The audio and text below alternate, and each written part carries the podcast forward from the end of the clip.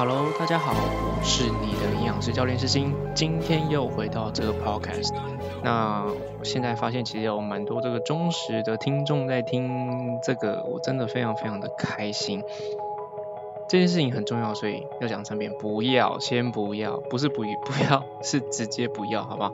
好，那今天其实要聊一个这个关于断食的事情，就是为什么今天会录这集 Podcast？很简单，就是因为我有些朋友他进行了断食，那我就问为什么，然后他就说哦，因为艺人在进行断食，而且体重掉超快，他说我想要试试看这种方式对于自己能不能达到一个体重控制的效果。OK，好，那今天在这个起起开始之后，我想问一下，就是大家有没有听过这种断食方式？其实之前最有名的应该是这个一六八断食、五二断食，这个是比较常见。然后你知道现在啊，这个因为艺人吹起一个叫做什么七天断食法、一百小时断食法，让你体重达到快速减重有效。这个你有没有发现，其实，在减重这个议题，从以前到现在，基本上没什么改变。也不要说没什么改变啊，基本上它就是一个常青的一个话题嘛。就大家都想要减重成功，可是问题是，为什么这个话题一直都在？就是因为大家没有办法减重成功，就这么简单。可是其实，嗯，在减重这个解决方式，大家一定听过，就是热量控制嘛，多运动，少吃。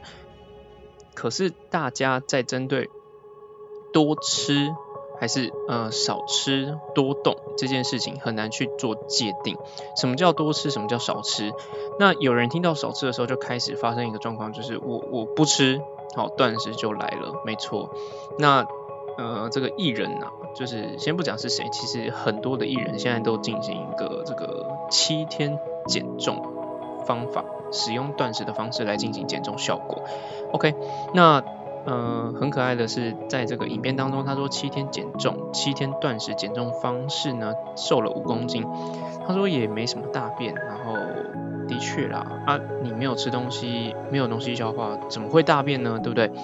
好，那大家听到这个说，哎，我在七天不吃东西，我体重就下降五公斤，很开心。大家觉得，哎，短时间有效哦，那个脑袋那个警铃还没响。可是呢，开心的心情已经满上来了，好不好？好，那我的朋友呢，就试试看这种饮食方式。OK，他就去尝试了。他试了七天之后，哇，体重真的下降，他真的很开心。然后过了没多久，哦，不好意思，他开始恢复到正常饮食之后，他就大复胖。那还有个朋友，他说他想要进行一个，嗯，这叫做百百小时的减重方式，也就是一百小时不吃东西，只喝水。然后呢，他也说，嗯，在过程当中会很饿，然后可是慢慢的身体就会习惯这种状态。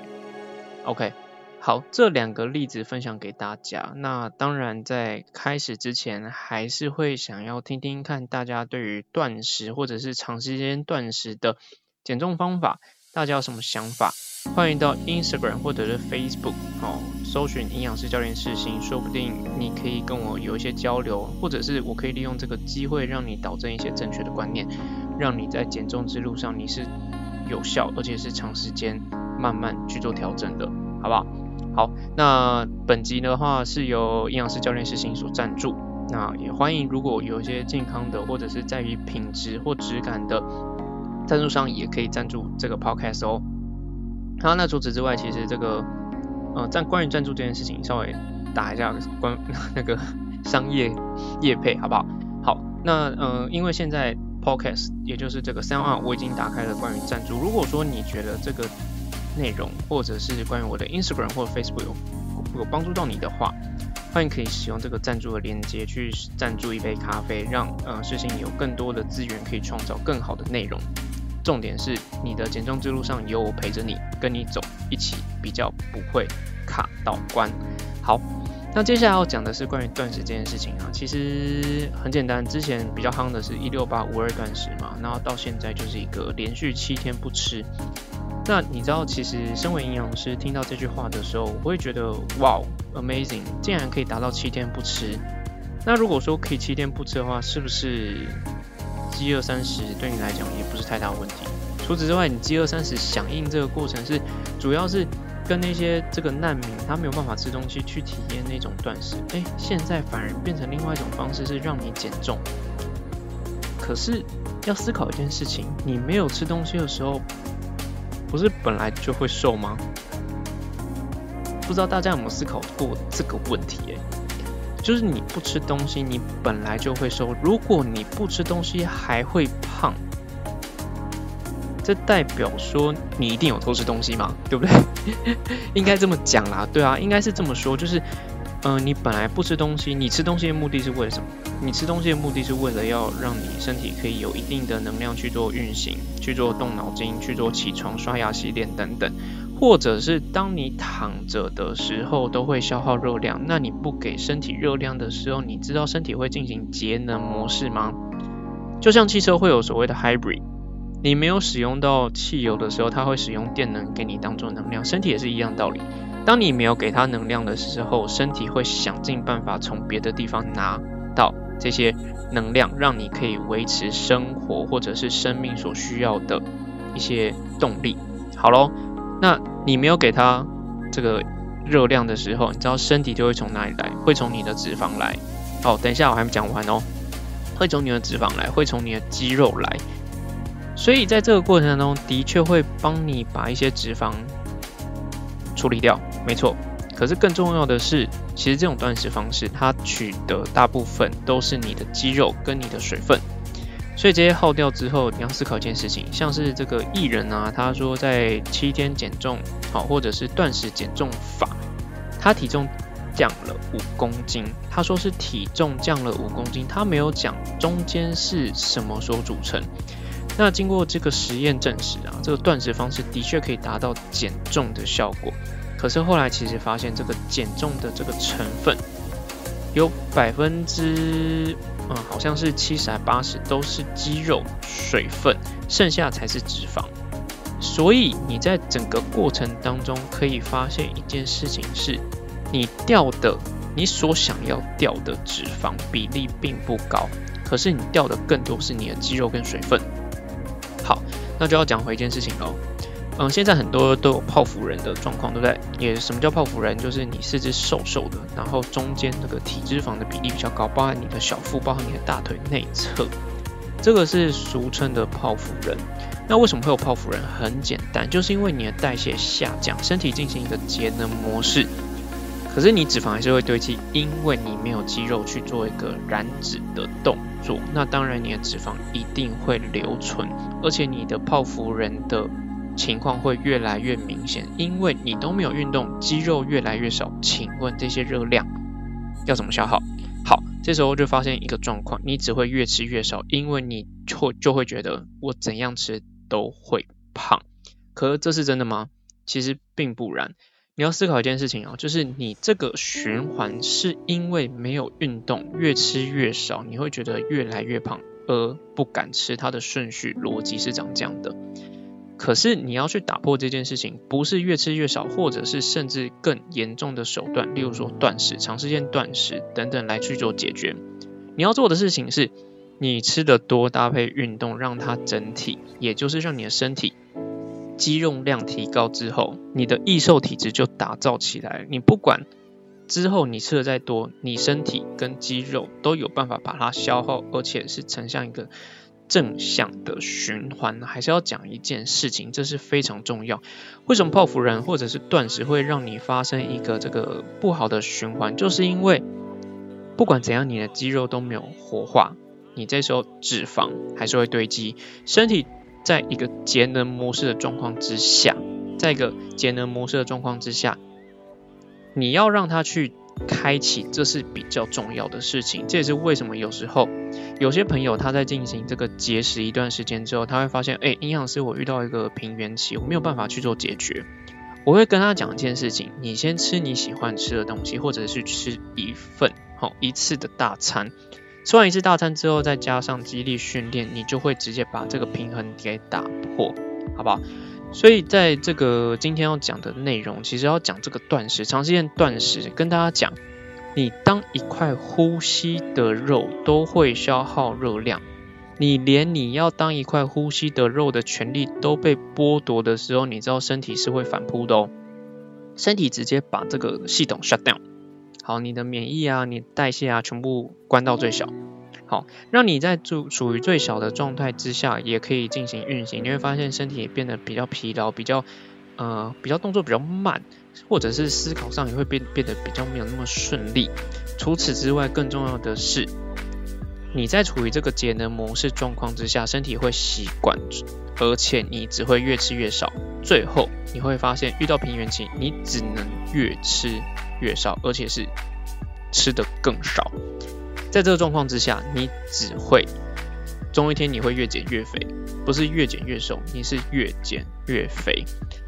好，那为什么今天会聊这集？很简单啦，就是呃，我我身边不是只有一两位朋友跟我反映这个断食的事情，大概已经有五位朋友跟我咨询过这件事情。